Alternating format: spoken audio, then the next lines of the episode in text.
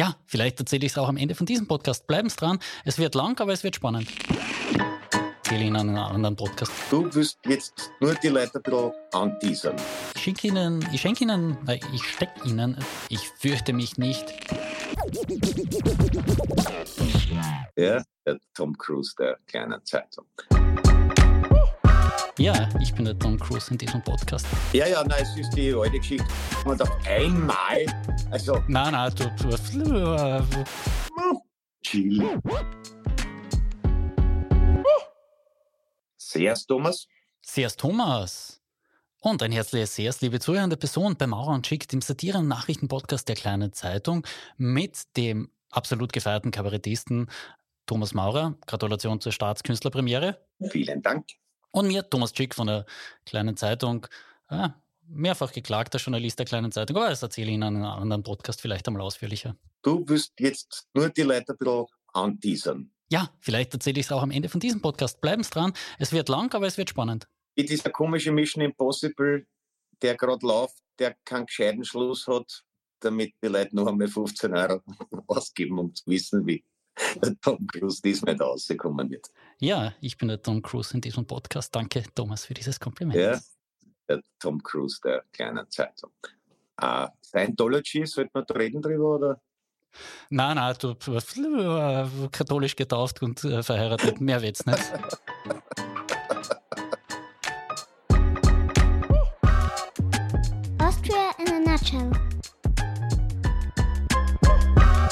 Dass die Österreicherinnen und Österreicher immer wieder gern über den ORF diskutieren, das liegt ein bisschen in der Natur der Sache. Schließlich gehört er ihnen ja auch. Jetzt hat auch der Verfassungsgerichtshof über den ORF diskutiert und ist zu der meiner Meinung nach nicht ganz bahnbrechenden Erkenntnis gekommen, dass Teile von ORF-Gremien verfassungswidrig besetzt wurden. In konkreter Ja, heißt glaub, die einzige Person, die wirklich überrascht darüber war, ist die Medienministerin Raab. ja, das, Die hat gesagt, ja komisch, jetzt jahrzehntelang und auf einmal, also, pfuh, ne? aber ich glaube, der Rest der Bevölkerung hat sich überraschungsmäßig nicht so wahnsinnig überhoben. Ja, wobei ich finde ja diese äh, Haltung von der Susanne Raab, es war seit vielen Jahren so, warum ist das jetzt plötzlich ein Problem? Das hat sie nicht nur als Medienministerin ab und zu durchblitzen lassen, dass sie damit, nennen wir es jetzt einmal, fortschreitenden Entwicklungen in der Gesellschaft und dergleichen mehr, nicht immer ganz am Laufenden ist, weil das lässt ja oft einmal auch als Frauenministerin durchblicken, dass man sich denkt, hm, Beidnennung, jetzt sprachlich, um mal beim Low-Level anzusetzen, das dringt bei ihr auch nicht ganz durch, auch so, dass der Feminismus jetzt irgendwie ein bisschen nicht mehr nur als Kampfideologie betrachtet wird, sondern eher Gleichheit zwischen Mann, Frau be- beziehungsweise anderen Geschlechtern noch einmal herstellen soll. Ist alles bei ihr irgendwie nicht dabei, gell? Ja, das nähert ein bisschen das von mir gerade jetzt in Umlauf gesetzte Gerücht, dass sehr viele Ministerämter der letzten Jahre bei der Tombola am Jägerball verlost wurden. Ja, vielleicht wäre die Tombola am Jägerball auch ein gängiges Instrument, sage ich jetzt mal ganz vorsichtig, um äh, Stiftungsrat und Publikumsrat innerhalb des OF zu besetzen, denn das ist ja der Kern des VfGH-Erkenntnisses, über das wir eigentlich reden wollten. Das widerspricht, so wie es derzeit besetzt wird, verstößt es dem Pluralismusgebot des Rundfunk-BVG. Angezündet hat das übrigens Hans-Peter Doskozil, burgenländischer Landeshauptmann. Ich vermute aus der Motivation heraus, weil er im Burgenland eh schon ein bisschen sein eigenes Medienimperium gebaut hat und nicht mehr zwingend auf den ORF angewiesen ist. Wobei ich schon glaube, dass ein feierliches Schweigen im Landesstudio Burgenland eintritt, wenn sich der Landeshauptmann die Ehre gibt. Ja, das, das, das, halte ich für möglich.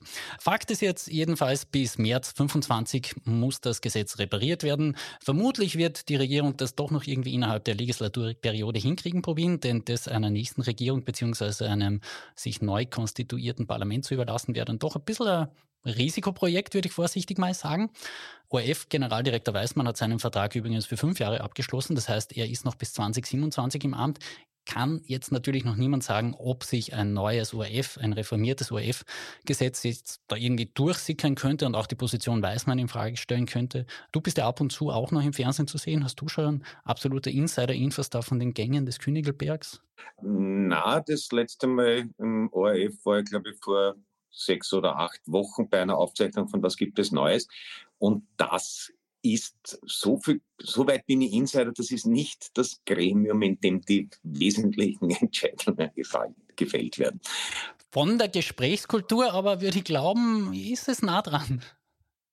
Es, ja, also es, kommt, es wird gelegentlich taucht es als äh, ein Gesprächsthema auf, aber bleibt in der Regel folgenlos, sonst schaut der ORF jetzt schon ganz anders aus. Und es, aber es ist natürlich äh, höchste Zeit, dass etwas in der Art einmal passiert, weil ja nicht nur manche äh, Konsumenten, sondern äh, auch praktisch alle Regierungspolitiker der letzten Jahrzehnte den Unterschied zwischen einem öffentlich-rechtlichen Rundfunk und einem Regierungsrundfunk nur unzureichend verstanden haben, beziehungsweise immer versucht haben, das eine in Richtung des anderen zu verändern. Und nachdem ich persönlich ein Anhänger des öffentlich-rechtlichen Mediums bin und der Auffassung bin, dass in einer Zeit, wo Desinformation tatsächlich einen, in einem demokratiegefährdenden Ausmaß da ist und zunimmt, es schon ganz sinnvoll wäre, ein Leitmedium zu haben, wo du weißt, da, oder idealerweise davon ausgehen kannst, dass in der Regel keine Partikularinteressen an den Fakten zumindest herumschrauben. Da ist es, ist es schon, also was, was, was auch immer den Einfluss der Politik auf den ORF stutzt, wird von mir herzlich begrüßt. Ähm, weil ja, eben die, die Geschichte ist also, dass der, der Publikumsrat wird zu einem zu großen Ausmaß von der Regierung beschickt und der, äh, äh der, der, der, nicht der Stiftungsrat, Stiftungsrat der Publikumsrat, der auch äh, Teil, wo sechs Leute im Stiftungsrat sitzen, der wird überhaupt vom Bundeskanzler mehr oder weniger zusammengestellt, überwiegend. Und natürlich ist das nicht haltbar und vor allem man hat es ja, finde ich, noch gar nicht genug ausjudiziert. Eigentlich müsste dieses Gremium wie ein Aufsichtsrat funktionieren. Und so wie es in den letzten Jahren funktioniert hätte, wäre dieser Aufsichtsrat, hätte sich, glaube ich, nicht mit der Sorgfalt eines ordentlichen Kaufmanns um das Unternehmen gekümmert. Wobei, ich finde, der Aufsichtsrat hat ja, beziehungsweise Stiftungsrat, Publikumsrat, hat ja dann auch immer so ein bisschen eine Bufferfunktion, was man in den letzten Jahren wahrgenommen hat, wenn dann Politiker doch ein bisschen scheu hatten, unmittelbar bei einem Redakteur zu intervenieren. Da ist man den Umweg über Stiftungsrat, Publikumsrat ab und zu mal gegangen, was ich mehrfach schon gehört habe. Also ich kann aus der guten alten Zeit, als die Staatskünstler noch eine äh, Fernsehsendung waren, berichten, dass unser Redakteur einmal beim Stiftungsrat, vom Stiftungsrat einberufen wurde, um Auskunft zu geben. Und zwar hat ein unabhängiger von der FPÖ nominierter Stiftungsrat von ihm wissen wollen, ob das unbedingt sein muss, dass in einer Satiresendung Politikernamen genannt werden. Und er konnte das soweit ausräumen, glaube ich, damals, aber andererseits haben wir keine Sendung mehr. Also vielleicht soll es doch nicht sein. Ich weiß es nicht. Mm, wir sind auch ein Satire-Podcast. Du dürftest durchaus in der Lage sein, jetzt diesen Stiftungsrat namentlich zu nennen. Wenn er mal einfordert, man kann sie nicht alle merken. Na, endlich eine Nachricht mit einer Frau. Aber was für eine? Kommen wir zum zweiten Teil ORF. Marlene Swarzek, das ist die Salzburger Landeshauptmann-Stellvertreterin. Die hat sich nämlich auch zum ORF zu Wort gemeldet. Und zwar in folgender Art und Weise. In Salzburg äh, wird für ein Jahr die ORF-Landesabgabe ausgesetzt. Da geht es dann um 4,7 Euro pro Monat und Anschluss. In der Regel wird dieses Geld zwar für Kunst und Kultur verwendet, aber man will es halt jetzt nicht mehr einheben, um auch eine Entlastung für Bürger zu bringen. Kann man sehen, kann man darüber diskutieren. Ist jetzt mal so gesetzt. Was ich nur lustig gefunden habe, zwei Postings unter dem Facebook-Posting, wo sie diesen Schritt sich dafür feiern lässt, postet sie übrigens einen Beitrag der Zeit im Bild über die überparteiliche Einigkeit, dass man den Angriff der Hamas auf Israel verurteilt. Also so viel innere Diskrepanz innerhalb von nur einmal kurz über den Bildschirm scrollen, hat mich beeindruckt. Ja, ja, na, es ist die alte Geschichte. Ich schaue ja kein Reif mehr, aber der Armin Wolf ist ein Wahnsinn. Also, das ist jetzt nicht äh, weiter überraschend, aber was vielleicht noch dazu zu sagen ist, die, weil du gesagt hast, in der Regel für Kunst und Kultur, das ist eine irgendwie Wunschvorstellung, ist in keiner Weise bindend. Also bevor die Gebührenreform war, als die GIS in der alten Form eingehoben wurde, waren es, glaube ich, 130 Millionen im Jahr, die von der GIS direkt an die Bundesländer und zwar ohne Zweckwidmung gegangen sind. Und das würde doch budgetär ausreichen, um zum Beispiel praktisch jede Woche einen österreichischen Spielfilm zu produzieren, nur um, um die Größenordnung zu nennen, was bisher einfach, also der ORF war sozusagen der Adressat und damit äh, die Deutschland das Geld nimmt, hat es aber eins zu eins äh, sofort wieder weitergegeben. Also das äh, gute Teile der GIS sind eben nie im ORF-Budget angekommen, sondern einfach an die Bundesländer verteilt worden.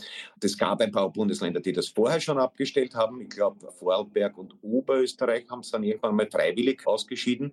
Alle anderen hatten es bis in die jüngste Vergangenheit. Wien hat sich jetzt da verabschiedet. Aber wie gesagt, das hat sich, glaube ich, auch ein bisschen durch die Haushaltsabgabe erledigt. Und jetzt kann man noch mal kurz schlanke Figur am öffentlichen Parkett machen, indem man das großzügig äh, aufgibt, weil ab nächstes Jahr gibt es das eh nicht mehr. Ja, also ich würde trotzdem sagen, die Frau Swarzek hat ja ungeachtet dessen derzeit eh einen ziemlichen Lauf, denn auch eine ihrer Lieblingsbands geht 2024 wieder auf Tour.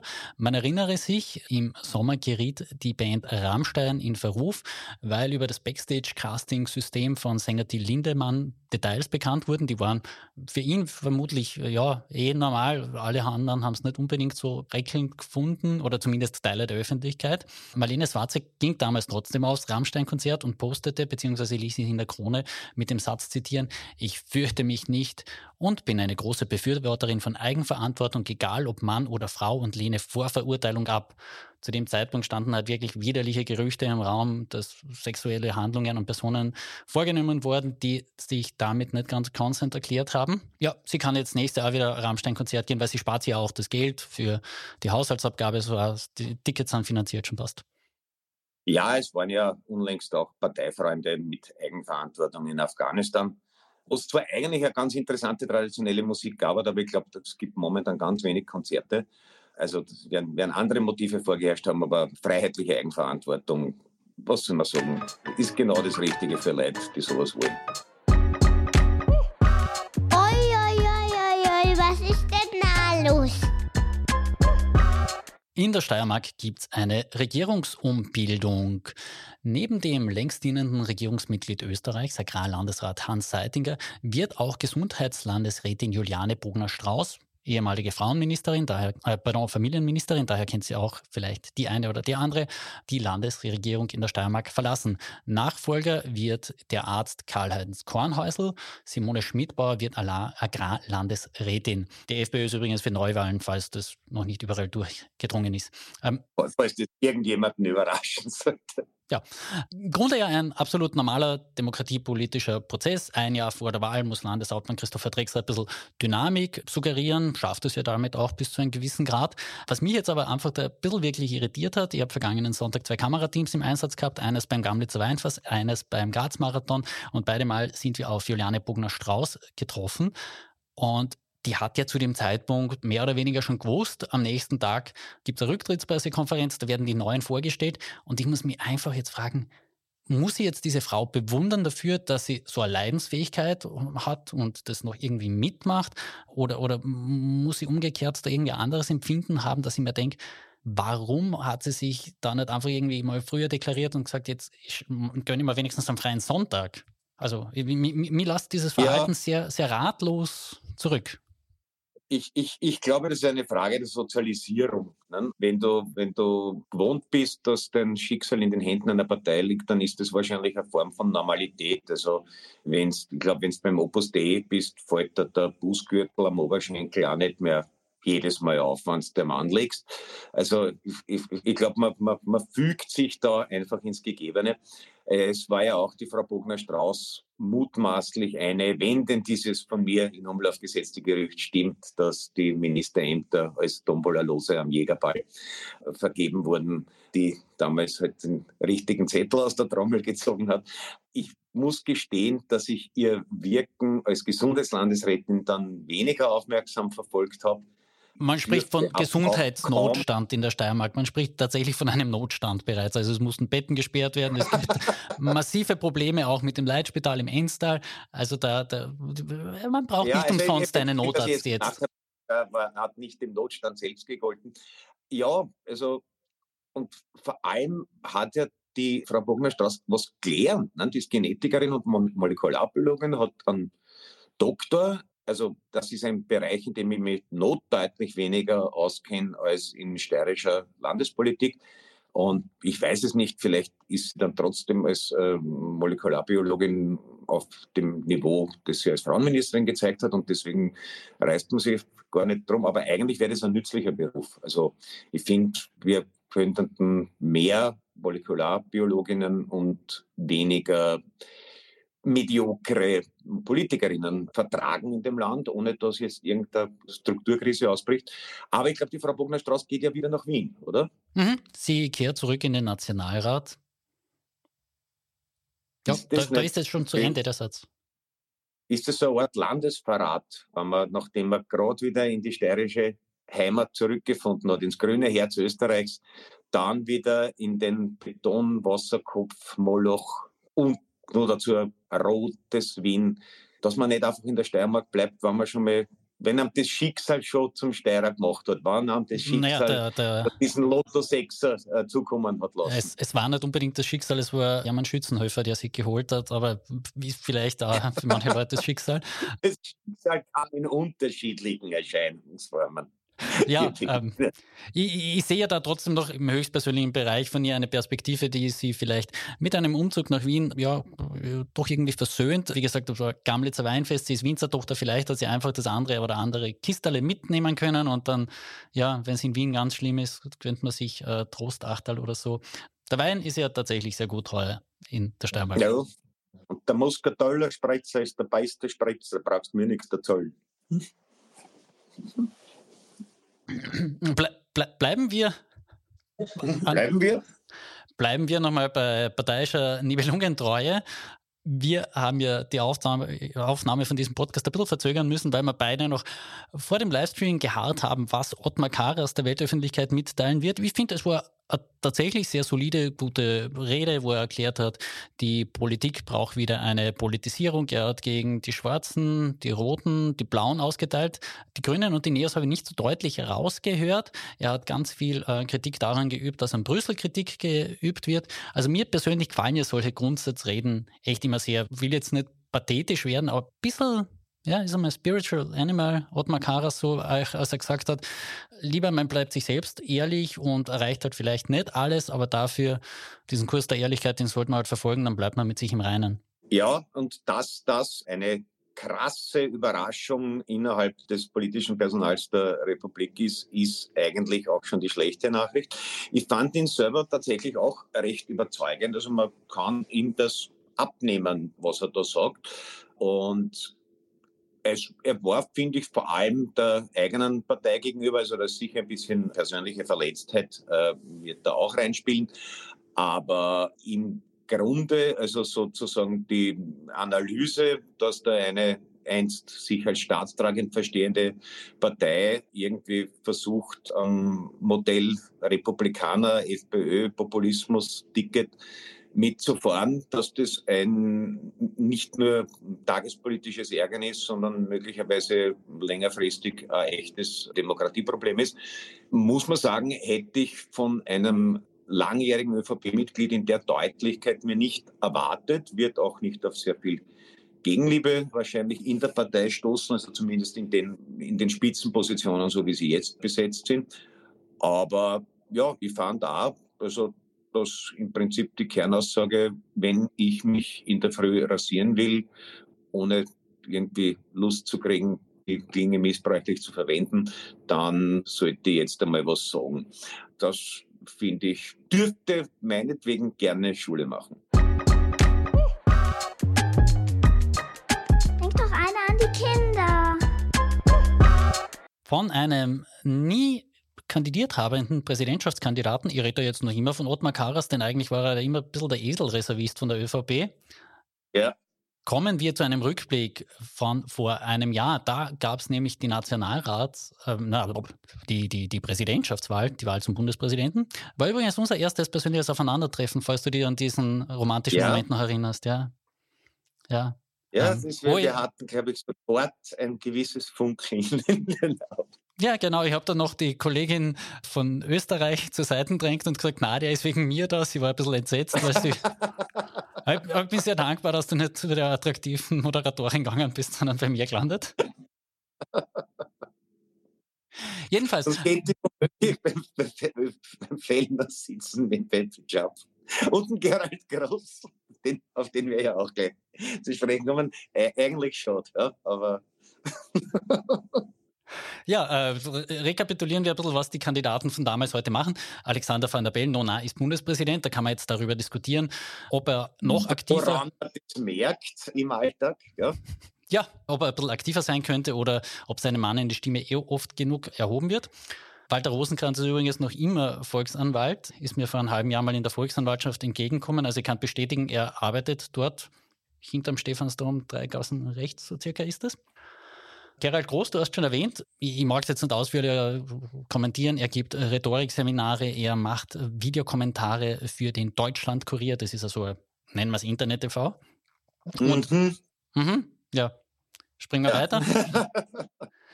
Heini Staudinger, mein persönliches Highlight an diesem Abend, macht übrigens nach wie vor Schuhe, Möbel und andere Dinge. Ja, ja, man muss sagen, die Schuhe, die Möbel, das ist in Ordnung. Und dass er daneben der Heini Staudinger ist, spielt nicht so eine Rolle, solange er Schuhe und Möbel macht. Ja, da, da, ich, ich habe ihn ja schon vorher ja Fragen probiert, ob das nicht vielleicht irgendwie geschäftsschädigend sein könnte, weil er halt in manchen Äußerungen, sagen wir es mal vorsichtig, eigenartig war und ob das nicht irgendwie aufs Kernbusiness zurück sich schlagen könnte. Denn ich erinnere mich an ein Interview mit Hans-Peter Haselsteiner zum 70er, wo wir ihn gefragt haben, was ist der Luxus, den sie sich gönnen? Und er hat gesagt, er hat Waldviertlerschuhe in jeder Farbe, die dieses Regenbogenspektrum von Waldviertlerschuhe ja. halt hergibt. Und ich weiß nicht, ob der äh, Hans-Peter Haselsteiner immer noch öffentlich sagen wird, er hat 10, 12 Paar Waldviertler. Also da, da Aber die halten ja lang. Der, der, der ist als Kunde praktisch das muss man sagen, da hat der einem Staudinger natürlich auch die Marktwirtschaft nicht so gut äh, verstanden, weil Schuhe, die lang halten, da schießt der in eigenen Fuß. Ja, es gab dann noch den Michael Brunner, der ist Kandidat der MFG gewesen. Ich weiß jetzt gar nicht ja. mehr, was MFG heißt, muss ich gestehen. Mit freundlichen Grüßen an Menschen, irgendwas, Menschen. Freiheit, Freiheit Grundrechte. Äh, ja. Äh, Google weiß es nicht, ja. Ja, äh, wir haben mal geschaut, was die Grundrechte. Grundrechte Grund, die Grundrechte, die waren es immer, ja. Ist ein bisschen aus dem Blick gerückt. Das Magazin News hat ihn tatsächlich nochmal vor einem halben Jahr oder so porträtiert. Äh, Habe es übrigens sehr interessant gefunden, dass er in seiner Schulzeit Schauspieler werden wollte. Bringt mir wieder an diesen Abend der Bundespräsidentschaftswahl zurück. Du hast ihn mir gegenüber als Christopher Walken bezeichnet. Leider ja, Gottes. Ich gesagt, teilt eine gewisse Ähnlichkeit und die Fähigkeit, auch wenn er freundlich lächelt, einen gewissen Grusel einzujagen mit dem Christopher Walken. Ja, leider. Ich glaube, dass Christopher Walken im Zweifelsfall der angenehmere Gast zum Abendessen ist. Ja, tatsächlich hast du mir das erzählt, bevor ich mit Michael Brunner das Interview hatte. Und der Michael Brunner hat einfach nur gefunden, ich bin ein sehr freundlicher Mensch und habe ihn jedes Mal angelächelt, weil leider Gottes dieses Bild nicht aus dem Kopf bekommen habe. Und jetzt kommen wir aber zum vermeintlichen Gewinner dieses Abends. Er war ein bisschen der Überraschungskandidat, nämlich Marco Pogo. Der hat ja ordentlich abgeräumt. Und zudem gab es jetzt ja. auch in der Tageszeitung heute eine aktuelle Umfrage und der liegt jetzt tatsächlich in Wien, sollten jetzt in Wien schon Landtagswahlen sein, bei 12 Prozent und damit auch vor der ÖVP und auch vor den mitregierenden Neos oder den Grünen. Das hat mich dann doch ein bisschen verblüfft. Ja, also und das liegt gar nicht so sehr dran, dass, also kann ich für alle sagen, die jetzt verankert in, in ein paar Bezirksparlamenten ist, die Bierpartei, glaube ich, bisher nur in Wien. Und für Nicht-Wiener kann ich sagen, diese Popularität liegt gar nicht so sehr dran, dass die jetzt ununterbrochen öffentlich wirksam tolle Aktionen liefern, sondern es ist, und das ist etwas, was vielleicht den anderen Parteien mehr zu denken geben sollte als äh, dem Marco Bogo, offenbar das Image, ich bin kein Politiker, ausreichend. Davon abgesehen ist ja, ist ein ganz sympathischer Bursche und so. Aber, aber die, die Performance der letzten Jahre, ich meine, das ist eine internationale Geschichte auch, weil Demokratie ist schwierig und die, Leute, die Aufmerksamkeitsspanne der Leute wird jetzt länger zwingen, seit wir Social Media haben. Aber das ist schon ein bisschen ein, ein Alarmsignal, denke ich mal, weil niemand genau weiß, wofür dann eine mit zwölf Partei eventuell mitregierende Bierpartei stünde. Ich meine, gut, ich glaube, viele Wähler sind da nicht, also gerade wenn, wenn man sich in Erinnerung ruft, dass das Hauptwahlmotiv für FPÖ-Wähler bei den letzten Landtagswahlen Korruption war, womit sie nicht meinten, sie wollten Leute, die da was davon verstehen, sondern vermeintlich welche, die dagegen vorgehen. Also es ist eine, eine etwas äh, verwirrend gemischte Motivlage, aber man muss das jetzt einmal mit der leisen Skepsis, die man Umfragen überhaupt immer entgegenbringen sollte, zur Kenntnis nehmen. Ja, die Verwirrung kann ich jetzt sogar noch mal steigern, denn in dieser Woche hätte Kanzler Karl Nehammer ja zu einem Heurigen geladen, um über das Thema Armut zu diskutieren, hat es dann kurzfristig um einen Tag verschoben auf Freitag, den 13. Ich weiß gar nicht, ob er so genau aufs Datum geschaut hat. Ja, war jetzt irgendwie symbolträchtig, nicht unbedingt das Idealding. Allerdings hat das dann vom Heurigen rausgezogen zum Schutzhaus. Und da habe ich kurz nachgedacht, Moment, sogar ich kenne das Schutzhaus und mir ist eingefallen, ich bin im Vorjahr nach der Wahl zuerst einmal zur FPÖ gegangen, weil da wollte man noch einen Walter Rosenkranz treffen und ihn eben interviewen. Und dann hinterher haben wir gesagt, okay, wo erwarten wir uns jetzt noch irgendwie eine Geschichte? Wo schauen wir noch einmal hin? Und wir sind dann zum Schutzhaus gefahren, wo wer gefeiert hat? Marco Bogo mit der Bierpartei. Das heißt, irgendwie, jetzt haben es mal die Bierpartei in der Umfrage die ÖVP überholt. Jetzt schlägt offenbar die ÖVP die Kopie der Bierpartei ein, um in Wien irgendwie Sinne nachzugehen und gehen in die gleiche Bude rein wie die Bierpartei. Ja, ich meine, dass man das Schutzhaus einfach äh, buchen kann, ist das eine. Die, die symbolische Ebene ist natürlich eine andere. Und äh, nachdem es ja offenbar in Österreich Usus ist, dass man mal Strategiepapiere und äh, Konzepte ungefragt einsendet, wäre mein ungefragt eingesendetes Strategiekonzept für die ÖVP-Kommunikation. Wenn man als volkstümlich wahrgenommen werden möchte, ist es besser, gleich im Schutzhaus Zukunft einzubuchen und nicht vorbekannt zu geben, dass man sie eigentlich bei, in einem Nobelheirigen in Döbling hätte treffen wollen, die Watschen dafür zu kassieren und dann die volkstümliche Location zu wählen. Weil, wie soll ich sagen, es ist, glaub, glaubt's mir, es ist anders besser. Wenn man, wenn nur das eine macht, äh, dann ist die Botschaft, die Message ist klarer und besser controllable. Ja? Und wenn euch dieser Tipp gefallen hat, da gibt es noch ganz andere, äh, aber dann gegen Honorarnote. Ja, Honorarnote finde ich ist ein guter Punkt, um noch einmal über die Gelder bei der Präsidentschaftswahl zu sprechen, denn da gab es ja jetzt natürlich auch Meldungen, wer wo viel, äh, wer wie viel von wem erhalten hat. Und da kommen wir auch noch auf den letzten Kandidaten bei der Bundespräsidentschaftswahl zu sprechen, also beziehungsweise den letzten in unserer Liste, ist ja nicht letzter geworden. Tassilo Valentin, der ja. hat relativ viel Geld von Frank Stronach bekommen, 148.000 Euro. Das war eh relativ bekannt. Spätestens dann, als eben großformatige Inserate in der Kronenzeitung geschalten wurden, hat man gewusst, da muss irgendwo ein Knödel herkommen. Und einer der weiteren Spender, der hat mich dann auch kurz stutzig werden lassen. Da sind nämlich 10.000 Euro an Tassilo Valentin geflossen. Und das war Siegfried Stieglitz. Und das ist ein Mann, der musste sich, wurde hinterher freigesprochen, sage ich leider dazu, im vergangenen Jahr beziehungsweise zuvor äh, vor Gericht für Interventionen bei der FPÖ rechtfertigen. Freispruch, wie gesagt, beim OLG Wien. Aber er hat eben auch den Tassilo Valentin-Wahlkampf finanziert.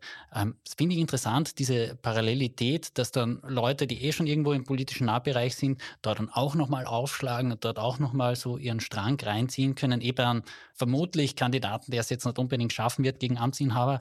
Aber spannend, wo man sein Geld investieren kann und was man dann auch als Return on Investment jemals wieder erwartet hätte?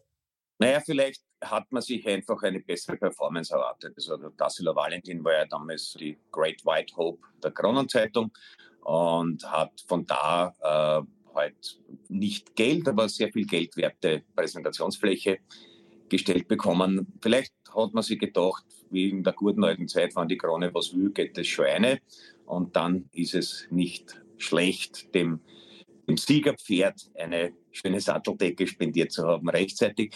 Aber vielleicht war es einfach auch Überzeugung. Der Herr Valentin hat ja ein paar Überzeugungen gehabt, die sich wahrscheinlich mit denen von Herrn Stieglitz decken. Was ich nehme an, er ist wieder Rechtsanwalt mhm. und ich nehme an, er geht wieder Gewicht heben. Und ich glaube, damit, das ist eigentlich, da muss man sagen, das hat sich dann eigentlich auch verbessert, weil zumindest die Kolumnen in der Corona-Punker, die schreibt jetzt der Klaus Wolter. Nein, es ist eigentlich wurscht.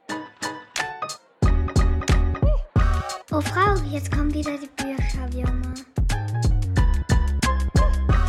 Thomas, zeichnen wir das jetzt einfach mal auf und falls es eh klappt, dann Dominik Glas ist drinnen.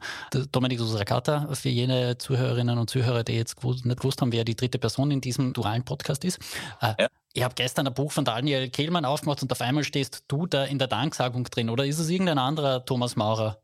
Na, das bin tatsächlich ich. Ich habe den Daniel vor, also nicht 15 Jahren circa, kennengelernt. Da hatte ich, das klingt heute wie ein satirischer Einfall, eine Literatursendung im österreichischen Fernsehen. Ich erinnere mich dran, die war schön. Ja. Und wir haben uns damals angefreundet und sind das noch, soweit es äh, halt mit einem Menschen aufrechtzuerhalten ist, der meistens zwischen New York und Berlin pendelt und dazwischen irgendwelche Literaturpreise entgegennimmt auf einer bunten Auswahl von Kontinenten. Ja, und ich habe den, den Roman, äh, den, den hat er mir geschickt und ich war unter anderem sein weil er Teile des Romans, der vom GW Papst handelt, der im, der in der Steiermark das Schloss Fünfturm hatte. Man, man, muss dazu sagen, der Herr Papst war ein Regisseur und war nicht von Amts wegen Papst. Ein, ein, einer der wichtigsten und einflussreichsten Stummfilmregisseure, hat Greta Garbo und Louise Brooks zu Weltstars gemacht, hat es in Amerika nicht geschafft, ist nach Deutschland zurückgekehrt, hat sich dann unter den Nazis so mittelsouverän geschlagen und hat dann nie wieder zur alter Größe anschließen können, beziehungsweise ein paar so typisch geschissene österreichische Nachkriegsfilme auch gemacht. Und ja, ich habe halt mit Daniel mich darüber ausgetauscht, ich war halt bei den Leuten dabei, von denen er wissen wollte, was, wo, wo. Und unter anderem war ich aber, und das ist jetzt für die kleine Zeitung besonders relevant, sein Steirisch-Coach, weil der Hausmeister auf Schloss Dreiturm heißt im Roman, in einem wilden steirischen, kaum verständlichen Dialekt spricht und der Daniel es mit Dialekten nicht so hat. Und das heißt, ich möchte auch jetzt schon sagen, wie, wie das immer heißt, also alle, alle Steirisch-Fehler, die in diesem Roman vorhanden sind, sind nicht vom Autor, sondern von seinem Sprachcoach zu verantworten. Falls Sie eine ausführlichere Buchkritik äh, über Daniel Kehlmanns neues es Werk. Sehr gutes Buch, um eine ganz kurze Buchkritik noch dazu zu sagen. Es ist wirklich ein ausgezeichneter Roman. Aber bitte sprich weiter. Ja, ich, ich wollte nämlich intern Bewerbung machen für unseren wunderbaren Literatur-Newsletter von meinem Kollegen Bernd Mehlicher, der verantwortet den. Ich schenke Ihnen, ich schenke Ihnen, ich stecke Ihnen den Link in den Shownotes rein, wie Sie sich anmelden können. Ist ein sehr schönes Stück, wo Sie immer die neuesten Bücher wirklich fundiert besprochen bekommen und wir werden Bernd Medihan nochmal darauf hinweisen, dass er vielleicht ein bisschen aufs Steirische hohes Augenmerk legt und sich dann unmittelbar bei dir meldet mit Beschwerden, Anregungen für das nächste Steiermark-Buch. Für, für, die zweite Auflage. Einmal tief durchschnaufen vor dieser Nachricht. Die furchtbaren Ereignisse in Israel und im Gazastreifen, die werden wir beide jetzt nicht unmittelbar kommentieren. Einerseits no verbietet das ein bisschen der Respekt vor den Opfern. Gleichzeitig muss man auch sagen, äh, die aktuellen Ereignisse drehen sich ja im Grunde minütlich. Schauen Sie auf www.kleinezeitung.at, da werden Sie auch umfassend darüber informiert, wie das jetzt mit der Bodenoffensive der Einheitsregierung und gleichzeitig auch den umgekehrten Vergeltungsschlägen weitergeht. Ich bin da nur in den letzten Tagen auf etwas gestoßen, was mir dann doch irgendwie dazu veranlasst hat, dass wir es in diesen Blog ein bisschen mit reinnehmen sollten und mit besprechen sollten. Dein Cousin, äh, nicht Cousin, dein Kollege, José Arachila, ist ja gerade auch auf Tour und äh, stammt ja ursprünglich aus Kärnten und da ist mir in einem Interview ein Satz untergekommen, den er ja auch äh, im, im Stück verarbeitet. Die Frage meiner Kollegin Marianne Fischer lautet, ist der alttestamentarische Name Hosea manchmal auch eine Last? Gab es zum Beispiel antisemitische Anfeindungen? Und die Antwort vom Kollegen Racila, ja natürlich, aber umgekehrt kam es auch vor, dass Menschen mich sehr vorsichtig und mit Respekt behandelt haben, weil sie dachten, ich bin Jude. Dabei bin ich eigentlich auf den Namen Andreas getauft, weil der antisemitische Pfarrer von Spital an der Drau sich geweigert hat, den Namen Hosea in den Taufschein einzutragen. Und das war in der Woche tatsächlich mein What the fuck-Moment, weil ich mir gedacht habe, bitte, da geht es um ein, ein, einen, einen Taufschein. Ja, also ich kannte die Geschichte schon, weil ich den Hosea schon länger kenne und er, er, er, er verwendet sie auch in seinem Hosea benannten neuen Programm, das ich auch empfehlen kann. Ja, also ich, ich hätte mir gerade gedacht, dass du als gebürtiger Kärntner da weniger überrascht bist als vielleicht viele andere. Na, tatsächlich nicht, aber kann aber sein, dass ich im unteren Teil von Kärnten sozialisiert bin. Da ist man nicht unbedingt Antisemit gewesen, sondern da sind die anderen Leute eher auf Kärntner Slowenen negativ losgegangen. Ah, ja, ja, ja. Hm. ja. Hat einen anderen aber, zum nach äh, unten treten. Aber der Hosea hat dann auch gesagt, dass er auf diese Weise gelernt hat, dass ein Taufschein kein Dokument ist. Also das ist, so, sollten äh, Zuhörerinnen und Zuhörer oder zuhörende Personen anwesend sein, die ihren Taufschein nicht mehr finden, chill.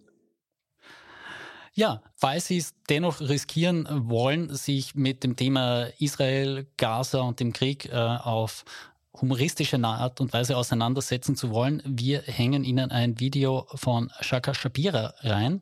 Du hast das schon genau und ausführlich ich angeschaut. Ein, ein, ein israelischstämmiger deutscher Comedian, also wobei ich nicht weiß, was er für Staatsbürger ist, der dann am Mittwoch, glaube ich, weil er da eine, eine Show hatte, die die Challenge angenommen hat, das Thema nicht auszusparen und das und, und sozusagen tatsächlich irgendwie ähm, Komik draus zu schlagen. Und das gelingt natürlich nur zum Teil, ist aber sehr tapfer und interessant. Und äh, unter anderem kommen auch ein paar ganz grund, grundsätzliche, kluge Abrisse über, weil es ja immer wieder auch Thema ist, soll man über die Vorgeschichte des äh, Nahostkonflikts sprechen oder nicht. Also er erfasst da einiges gut zusammen, weil es ja jetzt auch ein Blödsinn wäre, so zu tun, als wäre die Geschichte vollkommen wurzellos vom Himmel gefallen, aber es vielleicht jetzt auch nicht der optimale Zeitpunkt ist, ins Jahr 1947, 59, 71 oder sonst was zurückzugehen, um in irgendeiner Weise ein Ja, aber zu diesem absoluten Irrsinn zu formulieren. Jedenfalls, der Kollege Schabira hat sich das getraut und wer mag, kann sich anschauen. Ja, genau. Jetzt haben wir vorne einen Cliffhanger, hinten einen Cliffhanger. Ich würde sagen, mit so einer runden Sendung sind wir selten fertig geworden da werde ich nicht widersprechen. Ich bin ja nicht deppert. Tschüss und schleicht euch.